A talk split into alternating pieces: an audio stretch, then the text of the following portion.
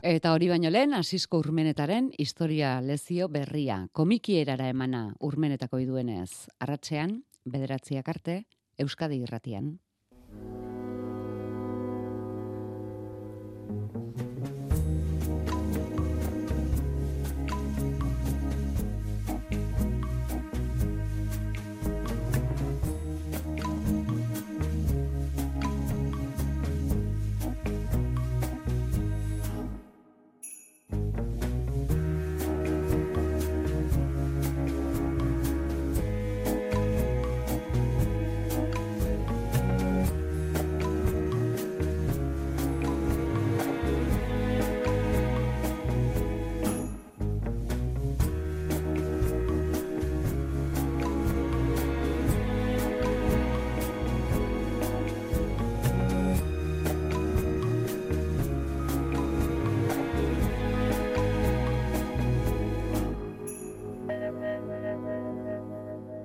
Nola esan behar da, oiu eginez, gora, Euskal Herrien txak.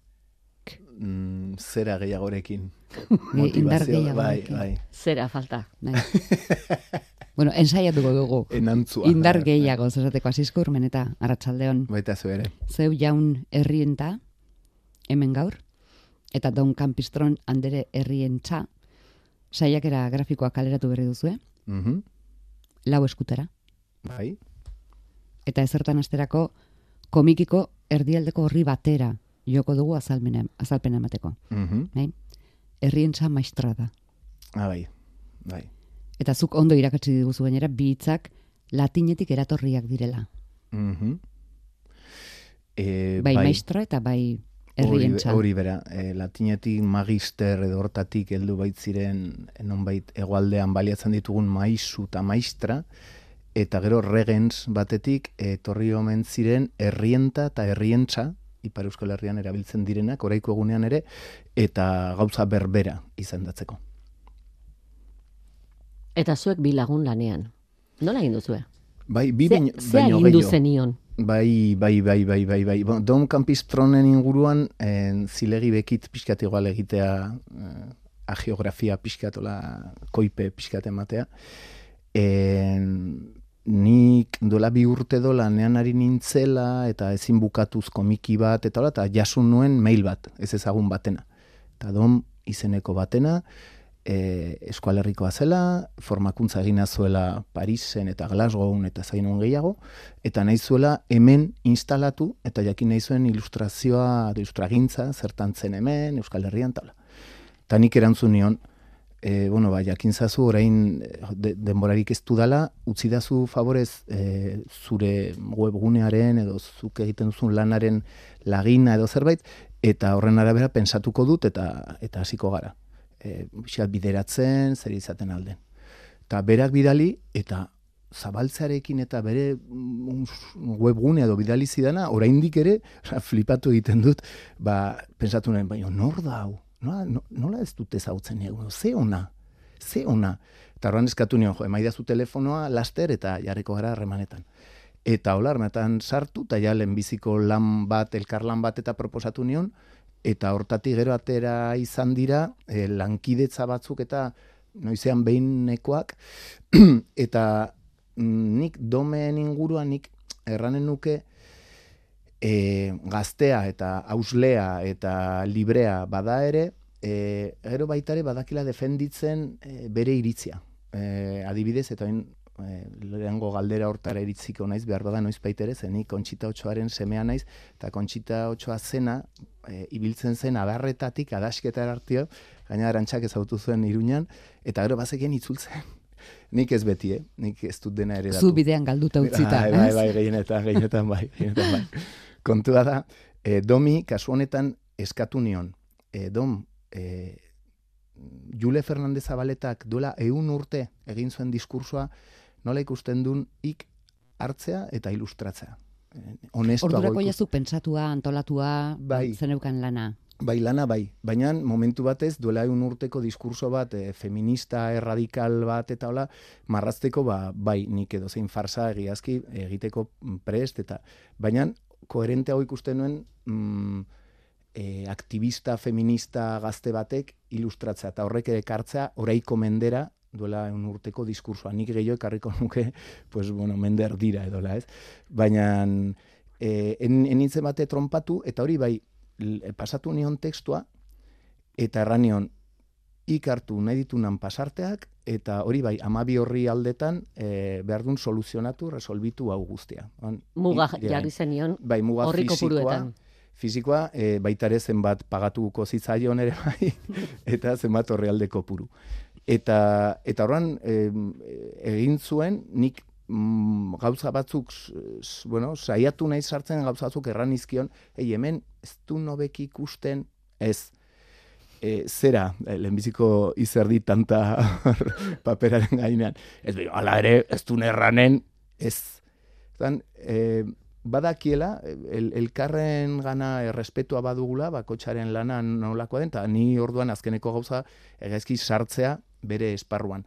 Horren, hola, oso manera, ez da nola erran behar den, baina ba, mamiferoan edo ba, pixka tortzak erakutsi elkarri, hau bai, hau ez, elkarri zeratu, baina azkenean nik uste ekarri duela zerbait liburura, e, nik erran bezala, ba, igual ekarriko ez nukeena, edo igual ezintasun ez ere. Eta baita ere, bigarren lan bat eman nion, aski komplikatua, eta hori zen, Euskal Herriko mapa batean, kokatzea, e, zein herritan ziren eratuak, bai emakume abertzale batza, eta bai begiraleak, emakumeen elkarteak. Eta ipatu nion, bueno, hori, bai nik ez dut barneko mugarik nahi, e, iparra alde, alde, alapur, hori guztia, hori fuera, eta hori, bai nahi dut leku bako txan, ba, txitxa bana agertzea ikusteko mapa aski ongi zilatua. Eta gero, hor konpon, zuk ikus... Zuk ikusi nola kabitu edo nola jarri izen guztiak. Eta horren egin du ekarpen bat, zoragarri, arte lan bat. Meritorioa erabatekoa. E, baina erabatekoa, erabatekoa. Eta, eta gainera, koherentea da, bere horretan, zere, bueno, ikusten mauzu, zarrakaztelu... Izen guztiak daude? Izen guztia daude, eta mm. oso gutxi gora bera dagokien lekuxean, erran dezagun. Ah, zoragarri, zoragarri, lan bat, ez zoragarria. Bueno, eta, eta zu, azken aldian bezala, historian arakatzen eta ikertzen. Eta, eta dokumentatzen. Eta dokumentatzen. Bai, bai, bai, bai. Nik e, beti pensatzen dut hori dela nere lanaren parte handi bat. E, nik egin behar dut, ba, denborarik ez duen batentzako e, liburuak irakurri, eta gero destilatu, eta gero interpretatu. Inter, interpretazio bat egin, edo loturak inork egiten ez dituen lotura batzuk egin. Eta erran bezala nire, nire mm, lanaren parte da hori kazetari batek ez ditu ez aizen bat ordu irakurtzeko ez aizen liburu, edo kamioi batek, edo etxeko garbitzaile batek, baina lana da horrentzako ematea uxe, destilazio bat. Eta, eta honetako gozamena, ni gozatu egiten dut.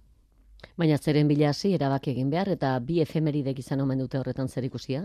Bai, bai, e, bi edo gehiago, ja, aitzakiak bilatzen hasizkero, ba, beti atxematen ditu aitzakiak, ez, ba, ze urtetan ibilizen, sabinarana galtzamotzetan, edo, edo ze, ora, edo zein, edo zein aitzaki, onda. Eta bata da aurten, berriz ere errepikatu dut, baina Jule Fernandez Zabaletak e, konferentzia egin zuela duela egun urte, eta bestetik ere, ba, joan den urtean, ba, beste efemeride batzuk bete dira, ba, adibidez, e, e, Kapitolina Bustin Zelarrondoren liburuaren eh, ezak eunda hogeita bosgarrena, edo e, bai, alako batean, olako mm, lerrokatze planetario bortxatu baten arabera, nik argi ikusi nuen hori behartzela. Eta baliatu duzue kontatzearen artea eta irakastarena batak besteari kontatzen dio, alako edo onako historia eta datuak. Azalpere metodoa erabili duzu divulgatibo alde horretatik saiakera bati dagokionez? E, bai, bai, e, antxonteieria kartan duen bezala, ba, saiakera, bueno, ba, ez pauzu lortzen, edo ez bada liburu ona, ba, beti erratan dalduzu, bueno, saiakera bat izan da. saiakera grafiko honetan, ba, ba bai, e, batetik zentratu naiz e, personaia hoien inguruan, baina hoien bidez, ba, banuen gogoa gauza gehiago kontatzeko, eta hoietako bat izan da, ba, pixat historio urrunari buruz, amazazpigarren mendea, ba, ordan egokitu diot, mm, e, Kapitolina Bustintzeri bere historia zalea baitzen, eta oso abertzalea, usueko alaba, eta hola, eta naren bidez kontatu bestei. eta gero bai, elkarri kontatu, ba, pixkat historio partekatu bat, azkenean hola egiten dira historia, eta hola, hola partekatzen ez. Jule Fernandez da protagonista, baina ez diozue protagonismorik eman, ia liburuaren erdira arte. Ordura arte izan da bideratzailea eta kontestuan jartzeko balio izan du ark egiten dio misita kapitolinari adibidez.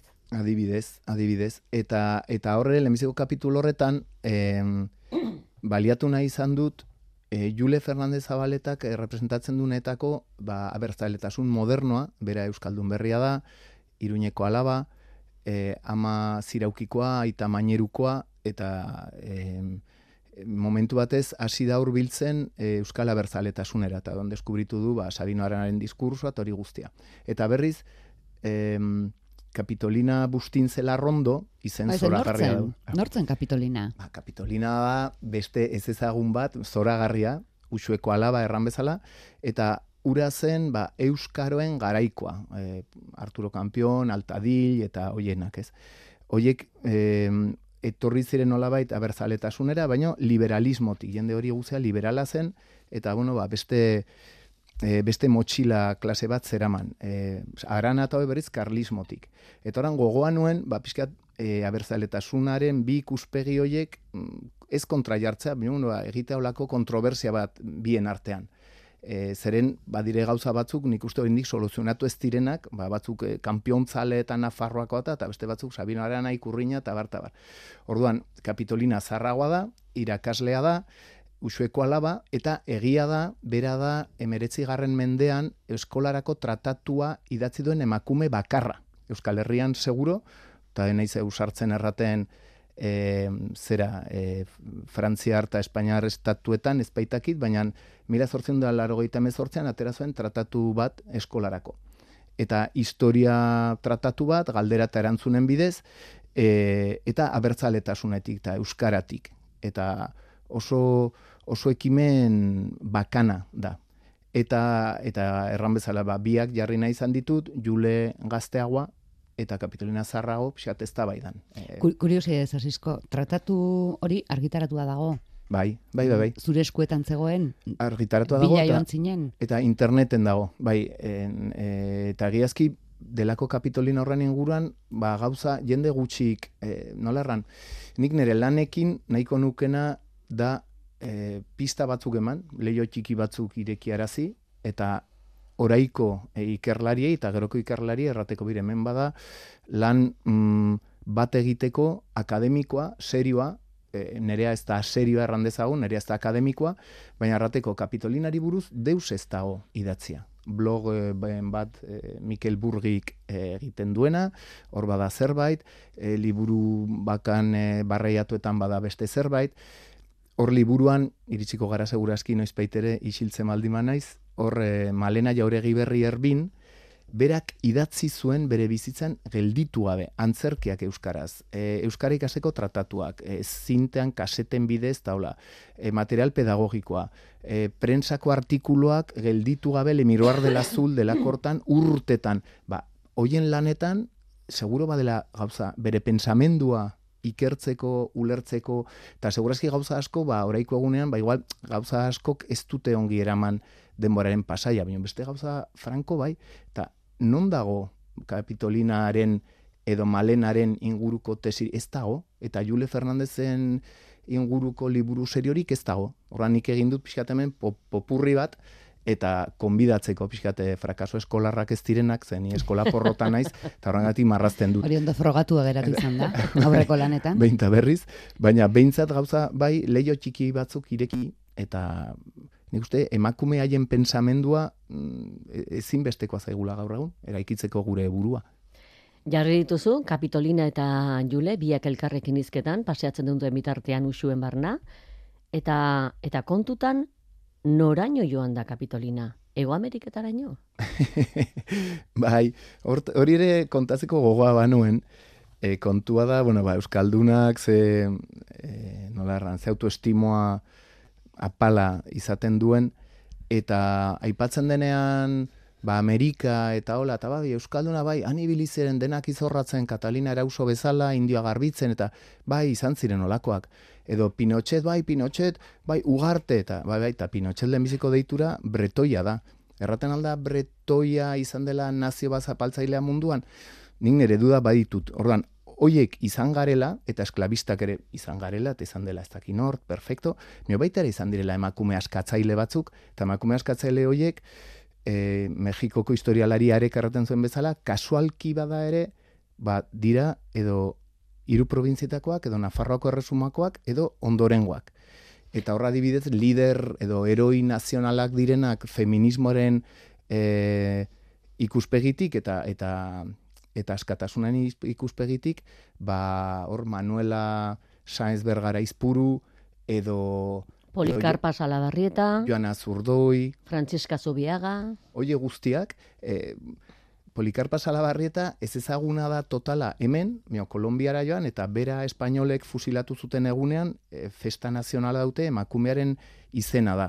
E, Joana Zurdui, ibili zen e, espainolen kontraburrukan eta talde mistoa komen zituen eta e, e, mestizoak, e, txuriak, e, denetarik, emakumeak ere armatuak, Buenos Airesen, oain milei patillas horrek eta irabazi duen horretan, Kapitolio hortatik ez urrun, estatua badago, goita piko metrokoa, joan azurdoi, armatua, adatzak airean, eta jendezione bat atzean duela, e, herri askatzen ari dela. Horan hori erratea, ba, beira, hoiek ere bagara. Eta hor liburuan beinta berriz agertzen dena eta desagertzen den ari bat da emakume armatua. Mm Ameriketan edo hemengo gatzaren matxinadan edo gerra fasistan hogeita maseian eta bar eta bar. Mm, emakume armatua figura bada oso potentea eta oso ez dakit baztertua erran nezake eta bon, intesa zaineri. Beste azalpen bat, kapitolinaren eskutik, Baskonia latinez eta euskeraz Naparroa, mm Euskadi, Euskal Herria, Erkidego alkargoa komunitatea. bai, hori hori ere ekarri nahi izan dut, zen e, Sabino Aranak e, proposatu zuelarik Euskadi e, horrekin, ba, bera proposatzen zuen e, proiektu bat nazionala eta soziala euskaldun guzientzako.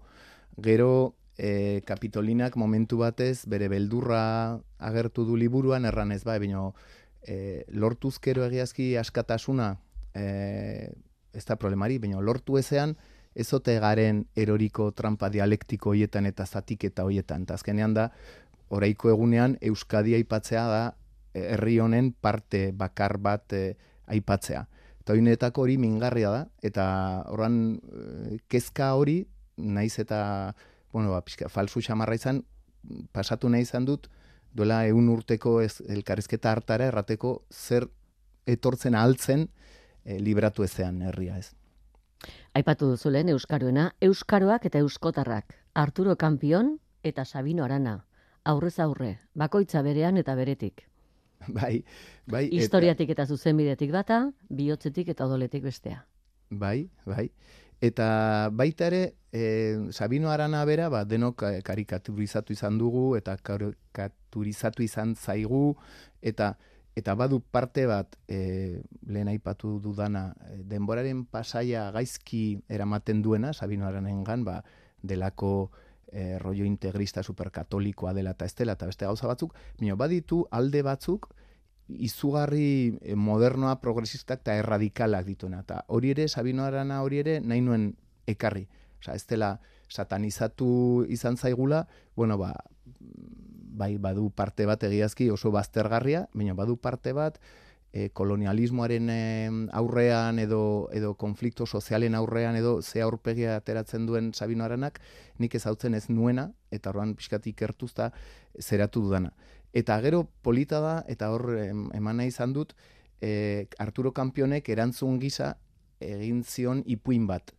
E, Sabino bera eta Kampion bera bakotxan ondik heldu zen, batak hartzen zuen Sabinok ba, beti arrazatik eta purismotik, eta kanpionek ba, bestelako ikuspegi bat askoz ilustratuago eta zabalago, eta bien arteko e, kontroversia hortatik ateratzen ipuin bat. Eta ipuin hori bon, interesat interesantea eginten zitzaidan, zen hor kanpionek pixkat bere burua ematen du lehen lerroan, e, bueno, aranaren kontrako kontroversia borti zartan.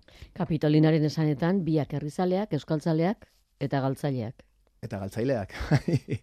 bai, oiek izaten altzirenak, estadista izugarri handiak e, estatua martxan egon izan balitz. Baina egon ezean, oiek mm, horla karikaturizatu ditut hor, naufragio handi batean, eta naufragio horretan zer salbatu. Eta bakotxari da, bere lentasuna markatzen zer salbatzeko, baina azkenean e, bia galtzaile Euskaldun gisa, mm, bueno, ba, Euskal Herria galdu baitzuen momentu hartan, gerra oso latza, eta, eta biak, oixe, izan ez diren, izan ez ditugun estadistak. Bien artekoa marrazten gozatu duzu? Bataioa izeneko horri pare horretan, aldenik aldeko binetan, osatu duzu goitik bera, lauzpa bostean banatuta?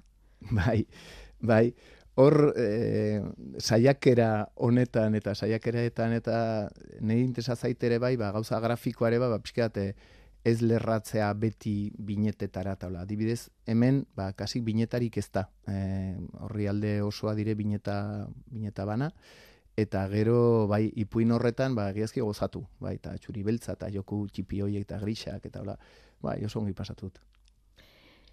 Mila bederatzireun da batean, hizkuntzaren batasunerako kongresuan, ez zutela ba, batekin. Kongresuko adostasun falta, etzan izan e, Euskara eragin zuena, Euskararen galera, alegia. Anti lepotik berako kutuna iparraldean eta erantztuna hegoaldean Euskaraz mintzo zena seinalatuz. Bietan berdin.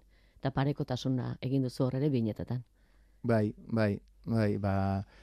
Er, errandu dana hori kapitolinak eta hauek eta heredatu zuten Euskal Herria ba izan zen e, gerra galdu eta eta gerokoak. Tarduan hor gero arrozte handia e, euskararen ez galtze zeren galdu galdu egiten da ba, boli bat edo edo euritako bat, baina euskara erramezala kendua izan zen, ez? Tarduan e, zera horretan prozesu lasgarri horretan ba ba, bai hori horren isla ere agertzea.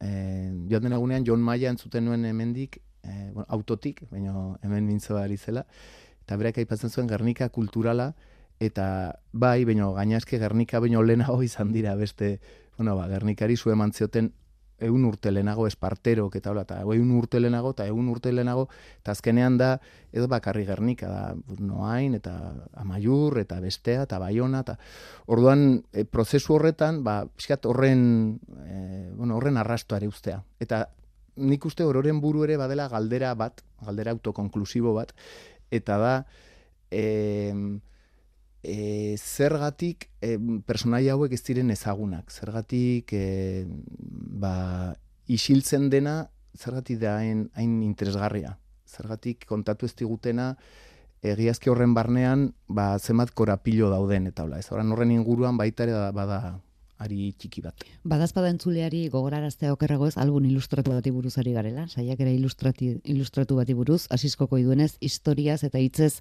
eta irudiz betetako album ilustratu bati buruz. Eta hor, beste bitz aipatuko alditugu, maketua eta giri. Ah, bai, bai. Hori ere, hori ere, niri, bueno, beti hitzen, hitzen bidaiak eta hola niri oso interesgarriak egiten zaizkit, eta giri hitza, ba, egualdean oso ezaguna dena, eta eta espainolez erraten dena, ba, arrotza edo kanpotarrari edo errateko edo turistari edola, ba, horrek baduela bere, bere jatorria ba, Euskal Herrian, eta e, hemen Euskaldunek soldadu espainolei erraten zieten izena da. E, etimologia batzu badaude, zinezgarrienan ikuste horre mandu dana dela, e, guardia, e, nola zen? Real? Guardia Real de Infanteria, eta, eta gainan kasaka beltza eramaki baitzuten, eta horregatik beltzak erraten zitzaien e, garai batean e, soldadu liberalei. Eta giri hitza, e, Guardia Real de Infanteria hortatik etorri ote den, baita ere batzu hartu dute, ba, erdalduna baitzinen soldadu hoiek Espainiako zolatik etortzen zirenak ona, eta ordan bere hitz egiteko modua mm, irurikatzeko, ba, giri, giri, giri, giri, Euskaldunek artean ote zuten, hori ez dakigu segur, baina bai badela, e, iribarrenek eta aranak berak eta e, unamunok eta jende asko kraten du, giri hitza e, hasi zela sortzen bigarren gerra karlista hartan eta hori zen euskaldunek kanpoko soldadu erraten ziten izena. Gero fortuna egin du e, erdaraz, espainolez ere bai, eta giri oraiko egunean da, bueno, gari hartan zena, arrotza edo kanpotarra.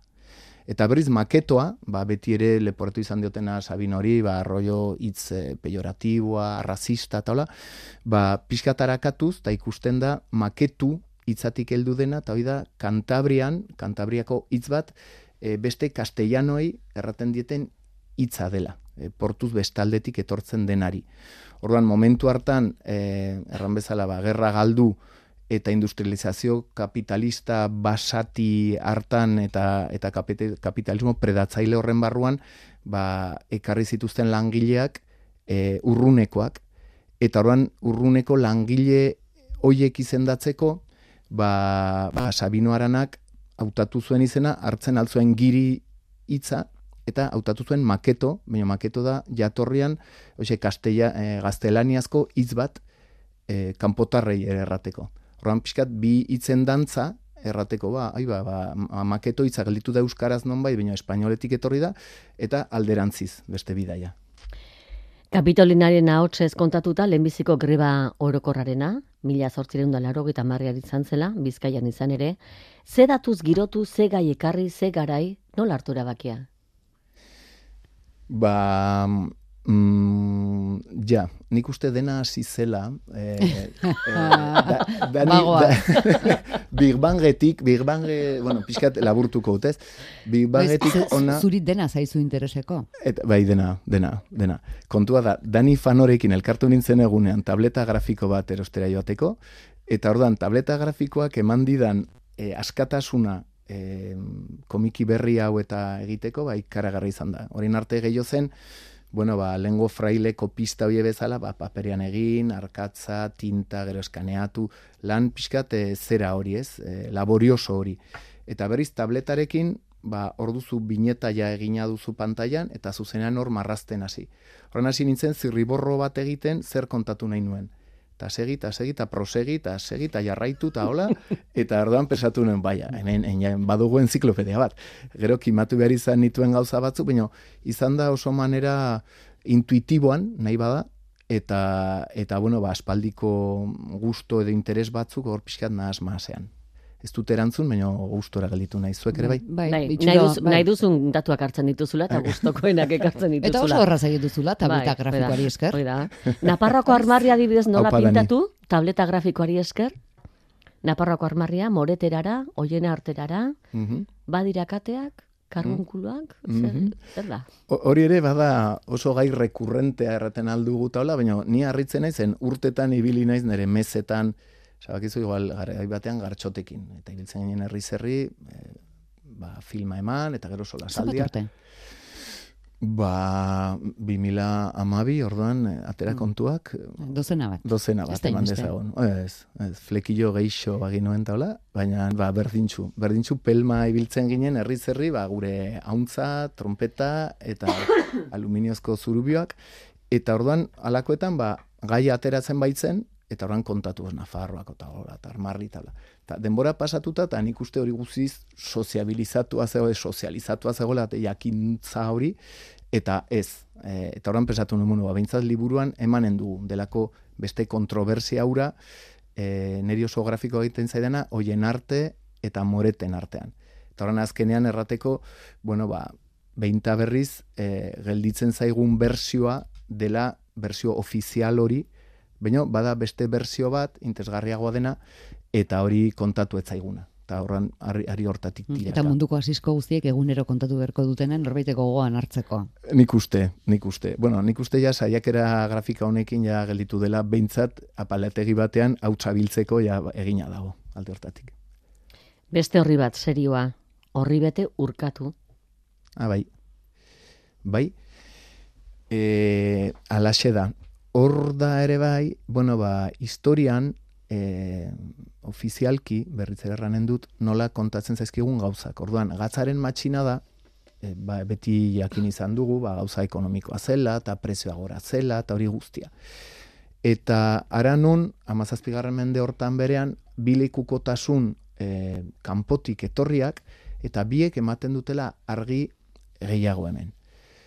E, Piskat, aurreko liburu hartan bezala, sugarren mende, ba, jendeak erraten du, bai, baina dena etzen politikoa izan, ez behar bat dena etzen politikoa izan, baina hortatik ere bazen, eta nola inorkeztu deus kontatu horretaz.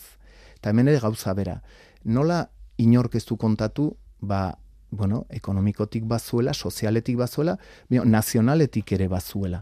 Eta hor bilekukotasun oso kuriosoak, bata ezagunagoa, e, Gilen Lampart, e, Mexiko, e, bueno, independentista, lemiziko independentista, e, bueno, Mexiko independentzia proklamatu zuena, oso tipu interesgarria, oso interesgarria, eta oran berak erraten du, e, Felipe Bigarrenari, eskutiz batean, erran, e, bai, e, guk eskubidea dugu askatasunerako, eskubidea duten bezala, Portugalen, Katalunian, Herberetan, Bizkaian, Nafarroan, altxatu baitira orai zure tiraniaren kontra, eta nola zanpakatu dituzun, hai, ba, ikusi data, eta prezeski da gazaren matxina da.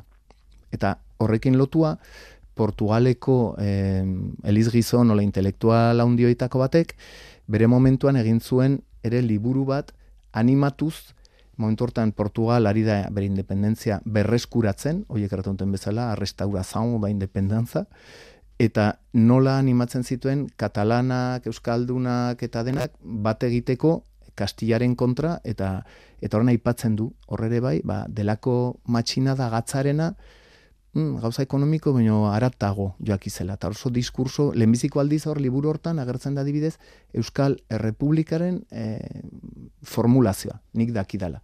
Eta hori ere, ba, pixkat, bueno, interesatu zaita, liburuan ari txiki bat ere markatu dut Euskal Errepublikaren ideiaz. Euskal Errepublikaren irudia ekarri duzu?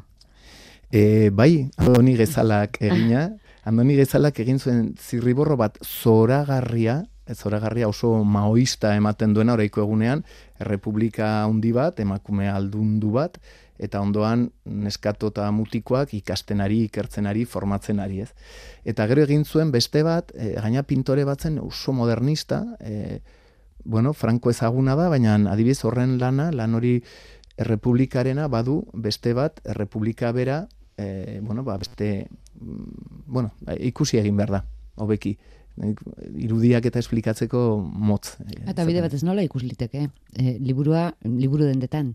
e, liburua non ikusi? Bai bueno, ba, norberak bere apalategia nonena. Baina ara eramateko, liburu dendetara bai, bai, bai, zabaldua dago. Bai, farmazia oberenetan dago salgai, eta eta gero nahi zanez gero gu etortzea kontatzera zer izan den eta hola herri zerri, hola ibiltzen gara, eta horren horrek baitu bibertute, batetik, e, nola erran, mm, oso netakoa berazgarria da argitaletxe pobrekin lan egitea.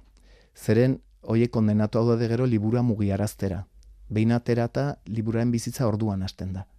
Berriz lan egin ezkero haundioetako batekin, bere kalkulo finanziarioetan sartzen da liburua, behin aterata aurkezpen bat eta kitxo.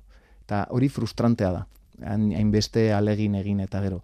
Zoan honekin, ni oso kontenago errima, erroa eta gure berriak eta hauekin, zeren gero e, mugiarazten dute liburua, ba, gaztetxetara, kulturetxetara, herrietara, eta hor erosizkero liburua eguneko eguna joaten da e, edizioa pagatzera. Eta berriz, haundioietako baten bidez zabalduzkero, ba beti mm, kasik erdia kentzen dute. Orduan horrenatik erreten dut, farmazia oberenetan salgai dago, baina intesgarriago etortzea gure aurkezpen batera hori da. Eta horrela gainera irakurri beharrik ere ez. Bide batez. Bai, jendea etortzen eta joaten alda deus konsumitu gabe, eta baino hala ere, bai hori kepaltonagak erraten dit, eta nik uste zuzen da bilela, e, nere liburuak hobeki ulertzen direla meza entzun eta gero. Behin kontatu eta gero zer den. Orduan begiratu. Hori, hori bera. Aita alako sermoi eta meza batetara joan ezkero eskuratuko dute liburua, eta ikusiko dute protagonista bez izenez, Jule Fernandez dela, saiakaren herrialdera arte girotzeko eta bideratzeko pertsona izan dela, eta gero datorrela benetako protagonismoarekin. Duncan Pristronen eskutik, mila bederatzireun dagoeta lauean donostian egindako hitzaldia nazioarteko feminismoaren alde. Egin ere euskeraz egin zuen eta domek itzaldia emakumen irudiz bete du. Ofizio eta eginkizun anitzetan dabiltzenak eta garai desberdinetako estiloz Bai, eta estetikaz.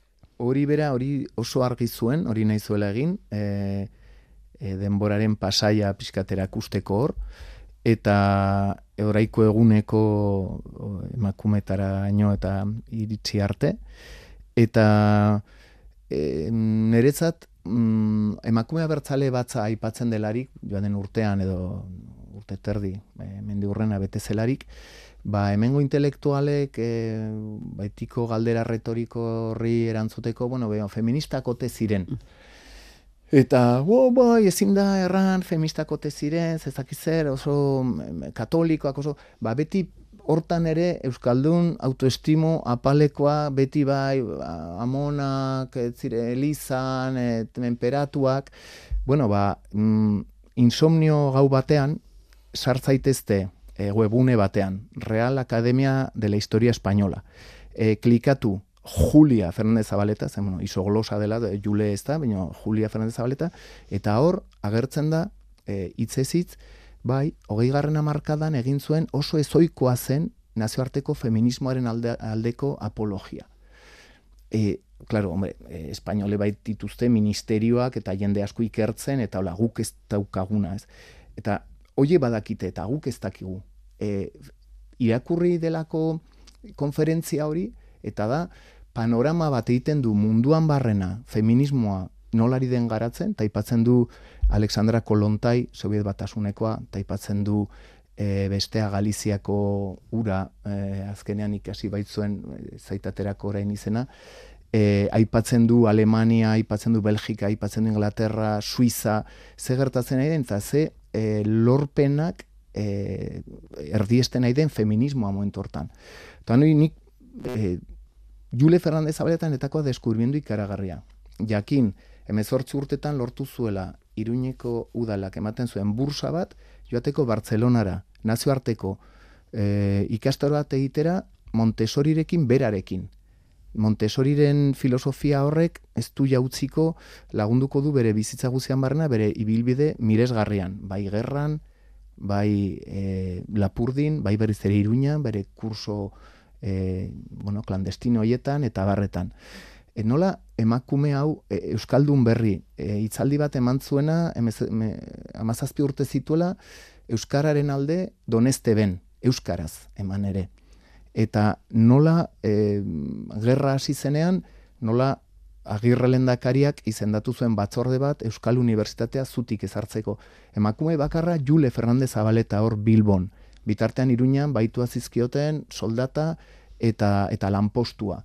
Eta nola netako da personaia bat bizi guzian burrukan, hor ere liburuan kontatzen dudana ematen du gezurra dela baina egia da, e, iruñeko bikarioak mehatxatu zuen eskumikatzeko.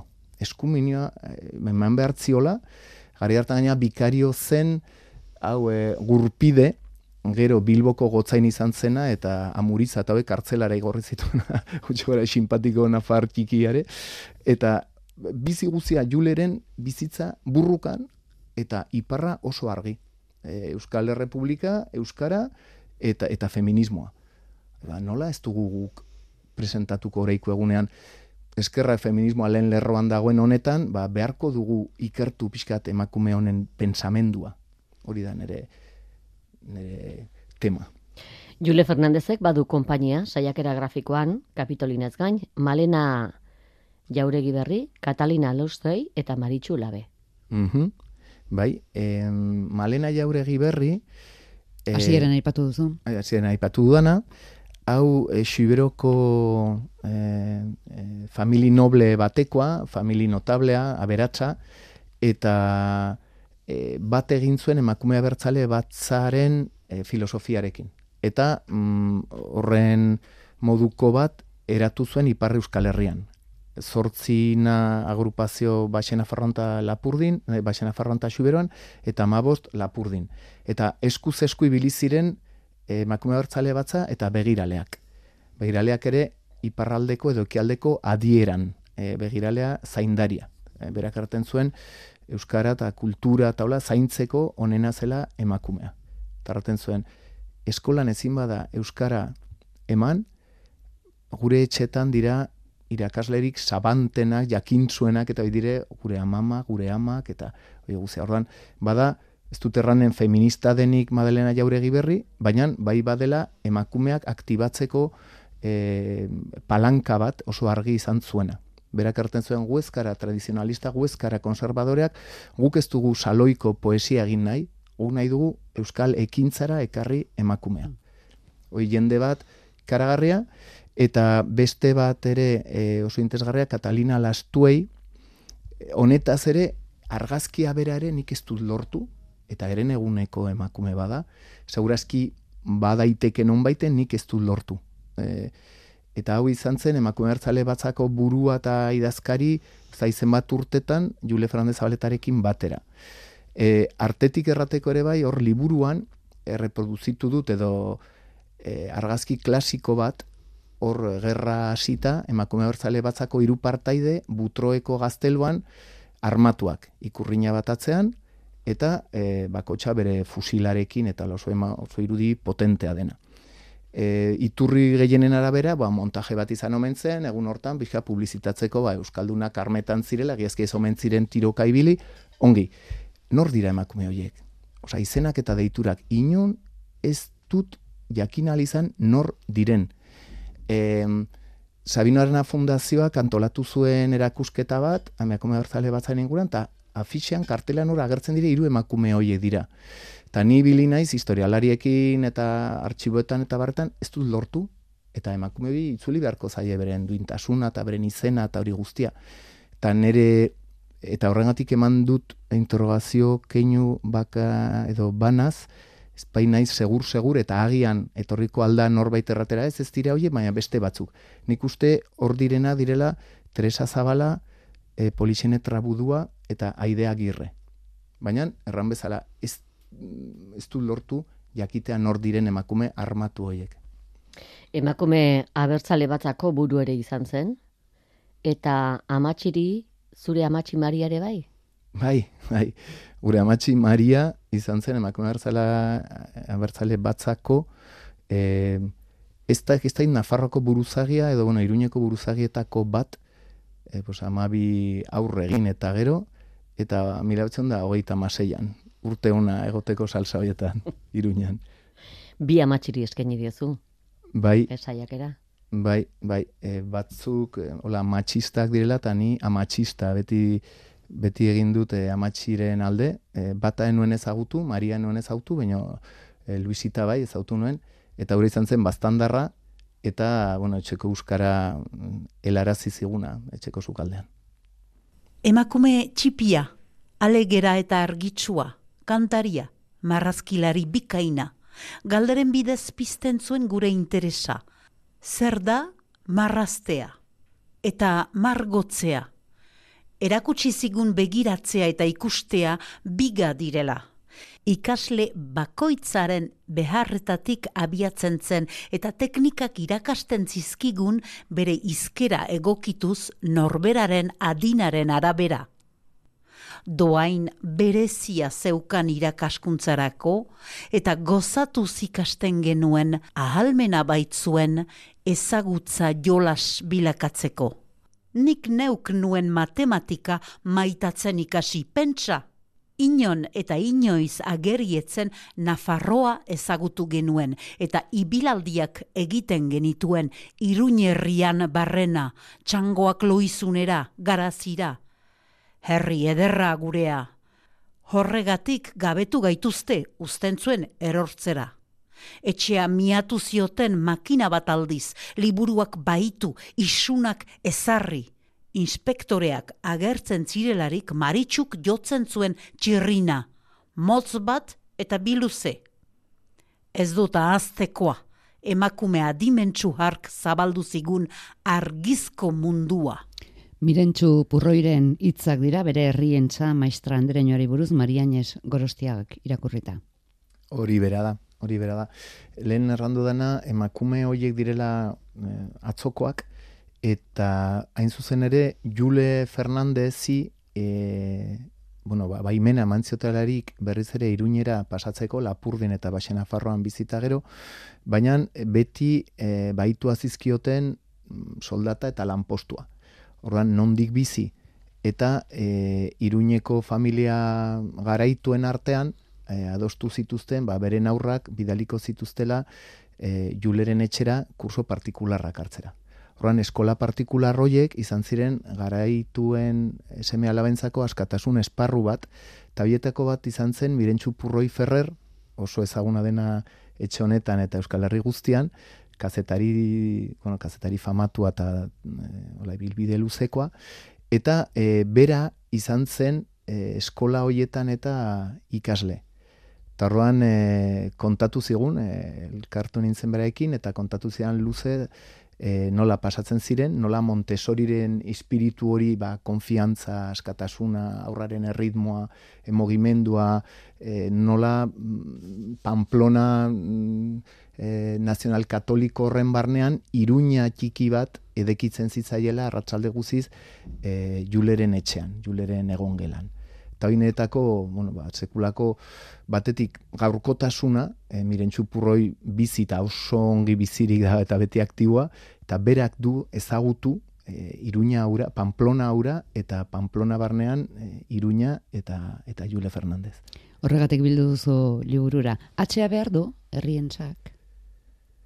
E, ez... Euskal herrientzak? E, egiazki ez ez luke behar, herrientza hitza atxeri gabea da, baina e, Maria Inez Gorostiagaren e, interpretazio horretan sentitu zuen bezala atxeak nola hauzkatzen diren Euskal Herriko eskualde batzuetan, eta nik ba, herrientza hori ba, Euskal Herriarekin lotu, lotu nahi izan dut. Izjoku merke bat eginez, ba, jende herrizalea zen, Euskaltzalea eta abertzalea. E, azalean doaz, hiru emakume aldarte honean, Mm, bizkarretik eh, helduta, elkarri helduta eta bandera eskutan mm. gora Euskal Herrientzak eta besapean darama Katalinak liburua eta kasualidadea. Euskal Herrientzak. bai, bueno, hemen eh, keinu pare bat egina izan dut, eh, keinu, bueno, keinuak ez dituzte denek ulertu beharri, baina nik nire, nire buruarekin eh, ja aski lan baitut, Orduan batetik da, e, lehenbiziko aberri eguna egin zen mila betzen da hogeita amabian Bilbon. Eta jende haunitzen arridurarako agertu ziren emakumeak, emakume hartzale batzako partaideak desfilatzen eunka eta eunka eta eunka eta eunka emakume adin guzietakoak, eskualde guzietakoak, beren bandera txuriekin, beren ikurrinekin, hori izan zen, lehenbiziko berri egunean, ba, mm, giar erakustaldi haundi bat abertzaletasunarena momentu hartan. Horra adibidez, aberri egun hartan agertu ziren ebai mendigoizaleak, ere, mm, zera, e, e, disiplina betean eta oso ongen kuadratua bakotxa bere makilarekin eta hola, urte batzuen buruan gudariak sortu baldin bat ziren izan zen e, mendigoizaleak trebatzen ari baitziren e, mendietan eta barretan. Emakume bertzale batzaren erakustaldi ura, ba, pixkandik idurikatu nahi izan dut azalean, e, beren bandera txuriaikin eta, eta hiru lagunak hor, eta bestetik ere ba Katalinak e, besapean daraman liburuaren azala ba berbera izatea da pizkat txiki e, zabalo hmm. arek eh alatera zuen ispilu. txomina bai, zen euskara ikasteko liburu hartan ba gauza bera zen ad infinitum azalaren barruan zegoen berizera azalaren zegoenaren barruan eta bueno hori fíjate pesadilla mes gaizto tripiko bat. Asiskur meneta eskerrik asko. Mil eskertzuei txori bat kolpatu da kristalaren kontra. Nirekin diardu nirekin diardu besterik ez besterik ez besterik ez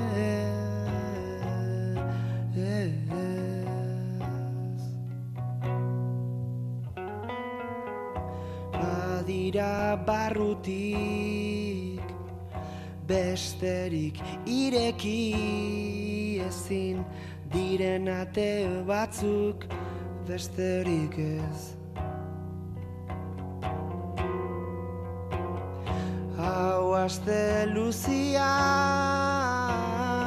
behar dudan guztiak datza zure bizkar biluzian zure Espainen gorrian besterik ez besterik ez besterik ez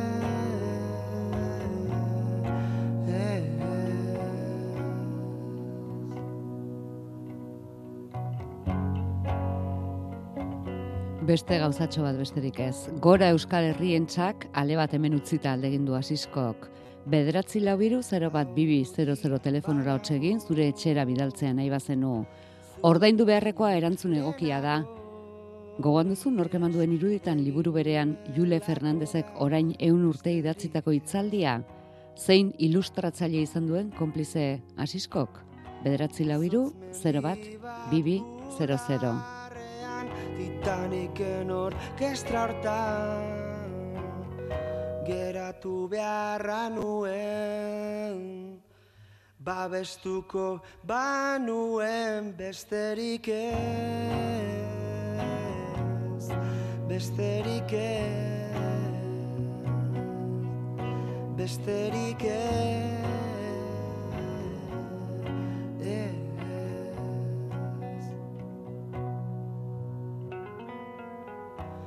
batzutan I love you. Idazten diogu elkarri Maite zaitut batek. Ikaratzen gaitu besterik ez Besterik ez Besterik ez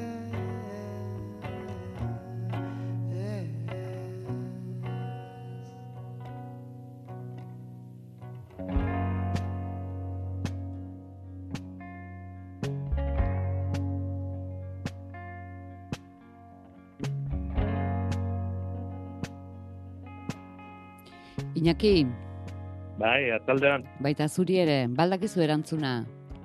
Bai, Don Campistron, ezta? Bai, begira zerraza, bazuretzat, gora Euskal Herrientzat. zarra, baina E, ez da ohikoa, baina da. baina lan asko egiten ari da azken aldi honetan. Oso ondo Iñaki, baskerrik asko horregotegatik. Zuei. Jarriko dugu zuen etxera bidean. Agor. Eta orain bai, besterik ez.